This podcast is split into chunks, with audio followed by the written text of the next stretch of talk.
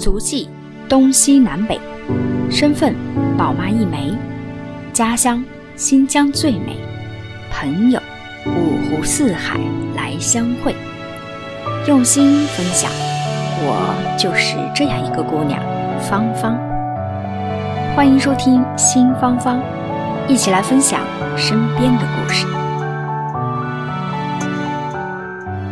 Hello，新芳芳的听众朋友们，大家好啊！很高兴呢，这一期节目又跟大家见面了。先来跟大家问个好，新年快乐，新年快乐啊，新年好！今天呢是二零二一年的一月四号啊。本来呢，芳芳是想在跨年的时候啊，比如说十二月三十一号啊，或者是一月一号，跟大家做一期节目啊，来回顾一下过去，展望一下未来的啊。结果当时那一天的设备出现一些问题啊，所以就错过了这个最佳跟大家展望未来的时间。不过不要紧啊，我们这一期节目呢，把这个展望未来的好消息同样的分享给大家，补给大家听哈。那我们这一期的内容呢，跟大家分享两件事情。第一件事情，当当当当，就是新芳芳的节目要开设一个芬兰啦，一个好消息。等一下我跟大家讲这个芬兰的主要的内容是什么。如果有需要的听众朋友们，大家就可以添加关注、订阅。好，非常的欢迎。那第二块的内容呢，主要是跟大家分享一下，呃，距离上一期的节目大概也过去一周左右的时间嘛。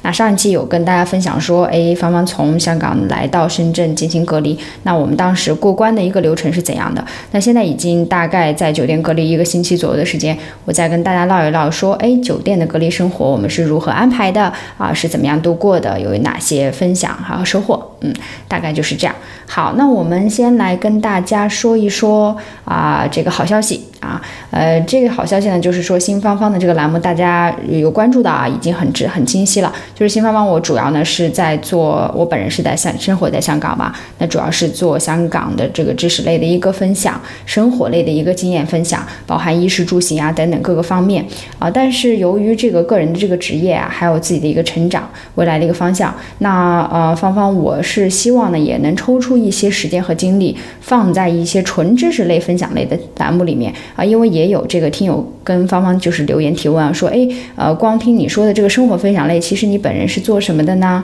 啊，那你这个未来是做什么样的工作啊？能不能去做一些呃结合？那我现在。接下来要做的这个事情哈，就是要给我的这个新芳芳的这个总的这个栏目去开设两个分栏啊，这两个分栏都是跟我未来要做的事情相关的哈。呃，两档分栏的节目的名称分别叫做《新芳芳移民之道》以及《新芳芳财商之路》。啊，一个呢是讲移民的，移民的相关知识，专门为大家介绍这个移民的纯干货呀，还有一些重大的移民政策上的分享。那想要了解海外移民的小伙伴一定不要错过哈。啊，也是叫新方方的这个名字，后面有一个下设分栏。那还有一部分的内容呢，主要是做新方方的财商之路。那这个专栏呢，主要是为大家去介绍一些当前的经济的一些走势啊，还有后疫情时代我们如何守住财富，如何为这个首富之路去开疆拓土啊！当然，我每周呢会跟大家啊分享一个热点的话题，那我们一起讨论讨论。这个话题的内容可能呃很大很小哈，有的时候小的可能我们会聊一聊公积金呀、养老金的配置啊等等提取。那大到呢，比如说中西方的经济文化的模式啊等等，我们也都想和大家去做一个交流和探讨。那这部分的内容也是和芳芳本职的工作有关。那我是跟做这个财富传承相关的工作的哈，所以我是非常希望能够分享我的观点，能够给啊、听友们一些参考啊、一些不同的思维的角度和模式，也欢迎大家来跟我进行探讨。那我希望和大家去讨论这些财富的观点，共同去开启传承之道。也芳芳非常也希望哈、啊，能够在这个一路的过程当中，我自己也成长，我也希望去陪伴着您一起慢慢成长，创造属于你的财商之路。啊，好了，广告做完了哈，那我们接下来就是进入我们今天正式的话题，主要来跟大家说一说我的这个深圳的这个隔离生活，还有我的一些小小的心得啊。那这里这个隔离生活呢，我也跟大家分三个小的主题哈。第一个跟大家就是积极流水账，我们来掰扯掰扯、捯饬捯饬这个生活的这个几点起床啊，然后怎么怎怎每一天的这个行程安排是如何的。那第二部分跟大家说一说我这个点外卖攻略哈，我这个真的是煞费苦心。那如果有需要的小伙伴们，你们就可以呃不用苦恼了，在这一块儿。第三块儿跟大家说一说这个如何在隔离期间给这生活加点料，让我们的这个隔离生活也能够过得丰富多彩。我们先跟大家说一说很无聊的、有点无聊的这个流水账的部分哈，我快速跟大家介绍一下。呃，都说啊，有时就是说人生那个梦想，说祝你祝你能够睡觉睡到自然醒。那我觉得这是一个特别特别好的状态，对吧？那在隔离期间呢，刚好如果事情不是很多的话，我们就来把这个人生梦想进行一个实现。那我们基本上呢，我和因为我之前跟大家聊过哈，因为我这个整个的流程是陪送我妈妈去回到家乡，那我整个这个过程都是和我妈妈在同一间房间进行隔离的。那我们俩就是可以在同一个屋檐下，然后我们俩的这个行程作息啊，基本上早晨起来就是差不多睡觉睡到自然醒的一个状态，非常非常爽哈。那基本上早晨十点左右起床，那起床之后呢，基本上啊，我老妈就是会用这个 iPad，嗯，做一些运动，然后。iPad 上可以搜索很多的啊广播体操啊啊，然后郑多燕的一些瑜伽操啊等等哈，它就可以进行一个晨早的一个训练。当然呢，我会利用早晨的时间去做一个整天工作的一个安排和规划。那早餐时间之后啊，我就会跟家里人进行一个视频，因为家里宝宝还比较小啊，才刚刚两岁。那我也是很希望他能够看到我每天都在跟他沟通和交流，不希望他有这种不安全的感觉。所以一天三次的视频电话是呃必须要设定的哈，时不时的就会跟他沟通和交。交流那大概可能到了十一点半左右呢，我就会进行一个点外卖啊，然后会征求一下老妈意见。那大多数是我拿主意啊，进行一个点外卖。然后我们会在十二点半。左右的时候去吃午餐，那这个午餐的时间基本上会和母亲去沟通这个点的这个外卖质量怎么样啊，味道怎么样，制作工艺怎么样。甚至比如说餐具的质量啊，包装的好不好啊，然后价格是不是性价比高啊，我们都会给它进行一个评分。然后评分之后，如果说是五星好评的，那我们下次就会继续点啊。如果是分比较低的，我们直接就把从外卖那个 list 里面就划掉了哈。呃，在这个之后，我们大概两点左右吧，两点到四点的这个时间，基本上是我办公的一个主要的时间，包括节目的录制啊，我本身工作的一个安排呀，啊，当然我还会留出一小部分时间去做一下。旅行的一个攻略啊，当然这个攻略随时也在变化了啊。对，我们会留我我自己会这样一个安排。那我妈妈呢，主要是收拾房间呐，洗洗衣服呀，做一些她要做的事情，还有下午的一个午休啊。老人家下午必须要安排这样一个睡眠的时间。然后大概五点多左右呢，又是我刚才所强调的，我们又到了外卖时间。因为虽然我们住在这个南山区，但是你点餐的这个时间如果赶上的是高峰期，那外卖你就要多留出一点时间。比如说四十分钟送到，你基本上提前一个小时开始点哈。那因为你点到之后，还有楼下的外卖小哥是不可以把你的外卖。直接送到每一个房间的，是需要通过把外卖放在大厅里，那么大厅里安排的检疫人员来定点的，然后会帮你送上来。但是他这个定点可能就是会频繁一些，可能十来分钟他看到如果有人的话，他就会收集一波，然后送上来。对，但是你这个时间要预留进去啊，要不然你就只能饿肚子了。好，然后呢，下午可能到六点到七点左右的时间，我们就会吃晚饭。那吃晚饭的时候，我一般会看一个综艺啊，我和母亲都比较喜欢的一个综艺，现在也很火的。之前在奇葩说啊出第一季的时候，我们就一直在追踪，然后现在已经奇葩说最新的奇葩说出了第四季了。啊，然后也请了新的这个嘉宾，整个阵容都换了，所以我们就会一边看看奇葩说啊，一边享受我们的晚餐时间。然后基本上晚饭之后就是一个休闲和放松的一个过程。那首先会是一个锻炼的时间呢，哈，比如说七点半到八点半啊，基本上我会每一天预留一个小时左右的一个锻炼，高强度的一个锻炼时间。那我的锻炼内容这里跟大家做一个分享，其实我觉得安排的还蛮合理的，因为我有量我那个腰围，我。发现最近这一只有短短一个星期的时间，好像腰围都小了一点点，所以我觉得我的这个。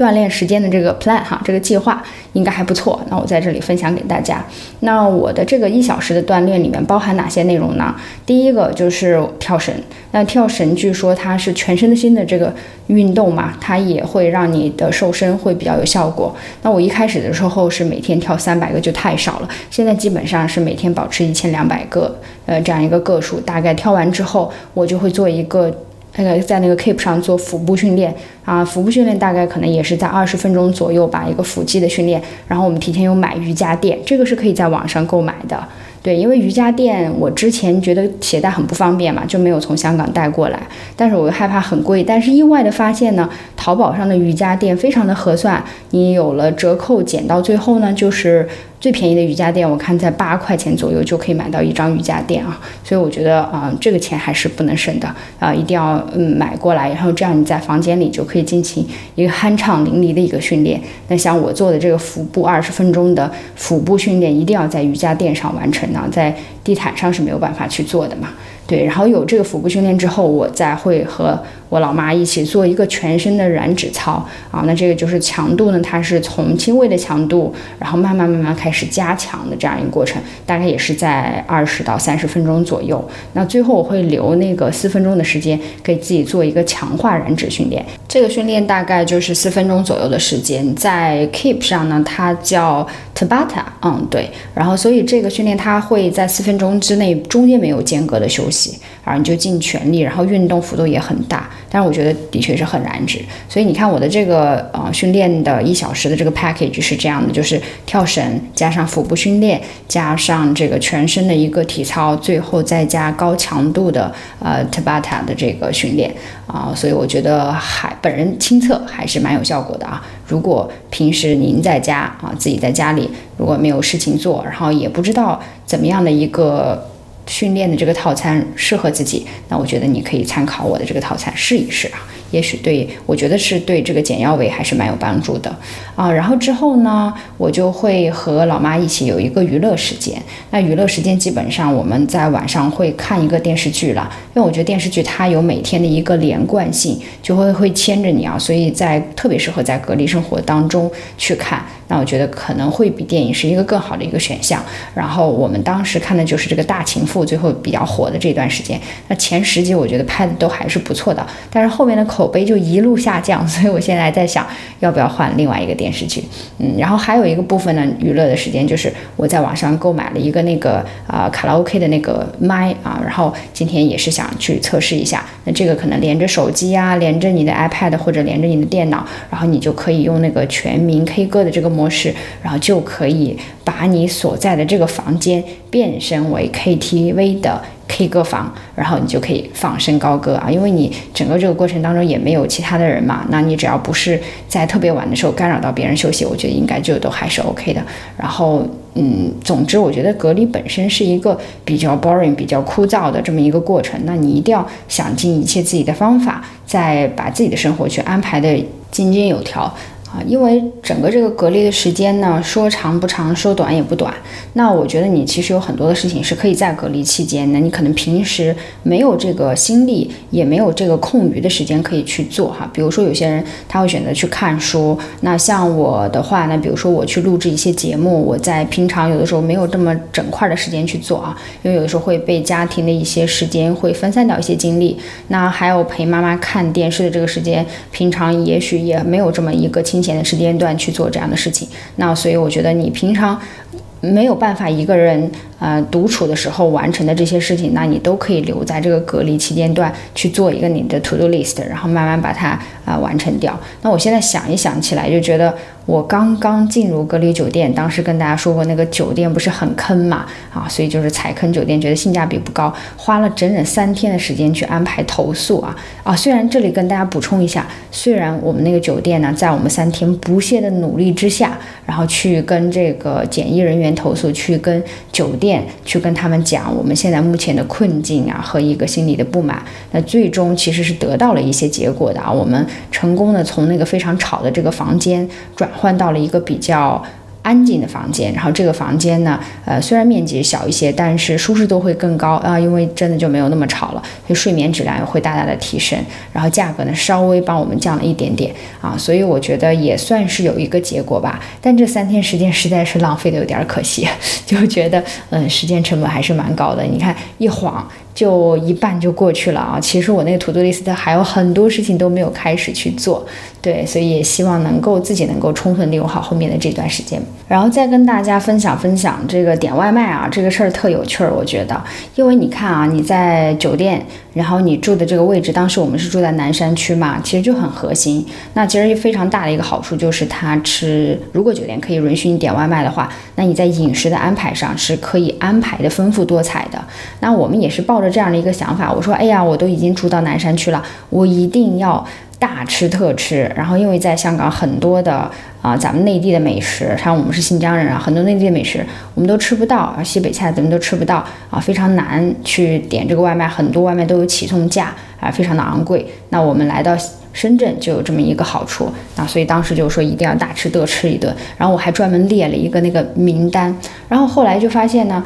诶，这个呃，因为我本身呢是有这个鼻子的问题啊，不可以吃特别辛辣的东西，然后妈妈呢肠胃又不太好，我们本身呢对这个美食的要求会高一些，而且有老人家在呢，他会对美食的这个性价比要求也比较高。那我一开始是在关注了公众号，深圳各种美食推荐的这种公众号，然后去记录一下他们哪一件美食比较。不错呀，等等。那我后来发现，吃着吃着，很快就吃一轮就吃腻了，就转过来了。而且很多美食博主啊，也包括一些深圳的美食公众号推荐的这些食物呢，它都是以新菜为主的，就是尝新的。那你想尝新的菜，很有可能你不合你的口味，就变成了踩雷，因为它是一个新菜嘛，就是未知的，而且有的时候它的性价比并没有那么高，就它比较贵，那所以就不是很符合我们的一个要求。所以在不断的摸索和摸爬滚打当中，后来我终于终于发现，原来点外卖的最佳伴侣，除了美团外卖这个 APP 以外，一定要搭配一款你最佳伴侣的，就叫。大众点评啊，因为这两个 A P P 我觉得是必不可少的。如果你的酒店允许你点外卖的话，那你又想在你最大的程度上能够啊，又吃的比较丰富多彩，同时又符合你的口味，然后性价比又比较高，你一定要。把这两个软软件用好。那美团外卖就是用来点这个外卖的嘛，但是它上面推荐的这个菜系不一定是好的啊。当然是，如果你又想吃到比较高品质的菜，然后性价比又比较高的话，你在哪里可以把这些所有的讯息搜集起来，而且还就是在你住的这个酒店的附近呢？那其实最好最好的这个答案就是你再去下一个大众点评的这个 APP，因为大众点评里面积累了非常多的这个大数据，然后有很多的人会告诉你说这家。店大概是什么样的风格？有很多的图片，然后你就可以还有很多是连锁的这个这个餐厅啊，所以你就可以按照你自己的需要，还有你的这个地理位置来进行一个选择，而且你可以不断的去尝试，不断的去实行，那我觉得是非常非常好的。这两个是点外卖的最佳伴侣。好，那我在这里也推荐给大家了。其实我觉得。这个无关乎你是在隔离期间，还是你是在家点外卖，只要你是有点外卖需要的，那你一定要去下载这两个 APP，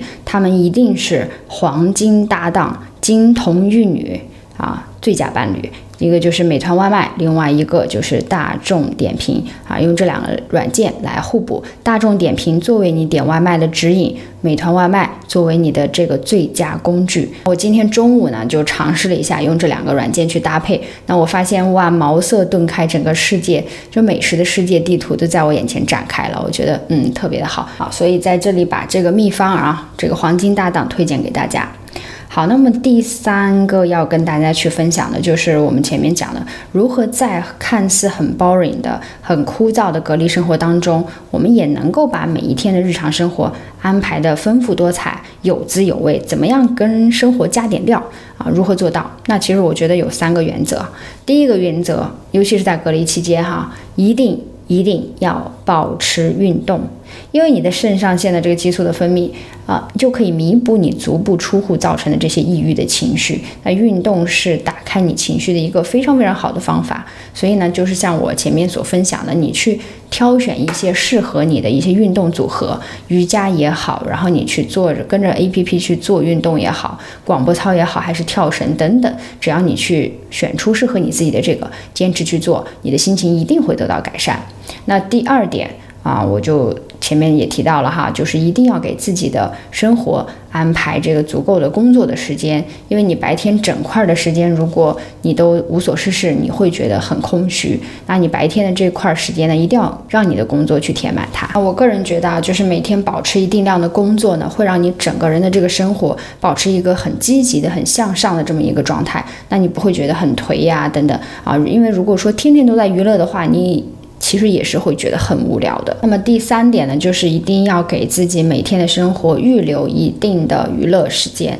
你像比如说，我就会把它放在晚上啊，就我整个晚上吃完晚饭以后，我就会跟自己变成一个娱乐生活的一个状态啊。尤其是在隔离期间，你看本来就不可以跟外界接触了，然后被困在一个狭小的空间里面，那你这个时候如果不给自己一些欢快的事情去做，给自己一些找些乐子啊，那其实真的会比较郁闷呐。我们回头再看刚才那个问题，怎么样给生活加点料呢？就是这三大法则，尤其是在隔离期间，在我们不能出门的情况下，第一。呢，就是保持适当的运动；第二呢，就是保持工作的状态；第三就是一定要给自己预留适当的娱乐时间啊。所以我比较幸运的是，那刚好我这个娱乐时间还可以和妈妈在一起，那我们可能就安排的活动可以多一些，比如说看电影啊、看电视啊、唱歌啊等等，都是很不错的一个选择。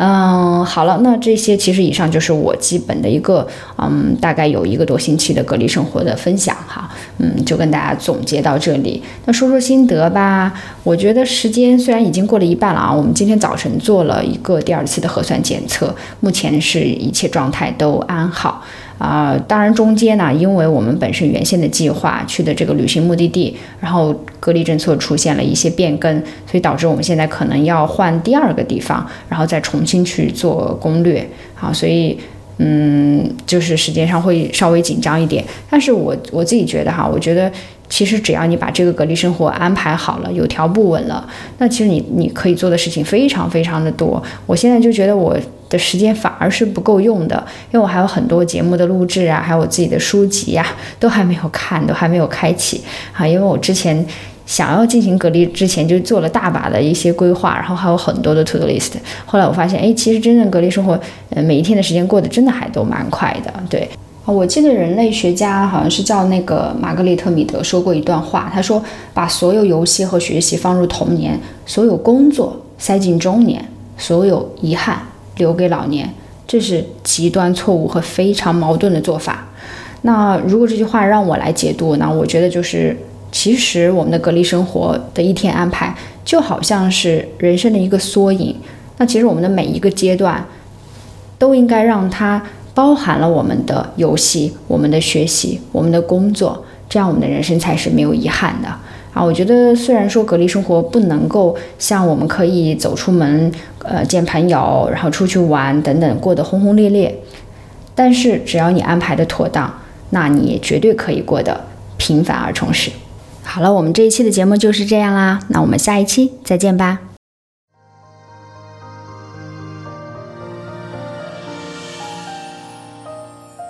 感谢您收听新芳芳。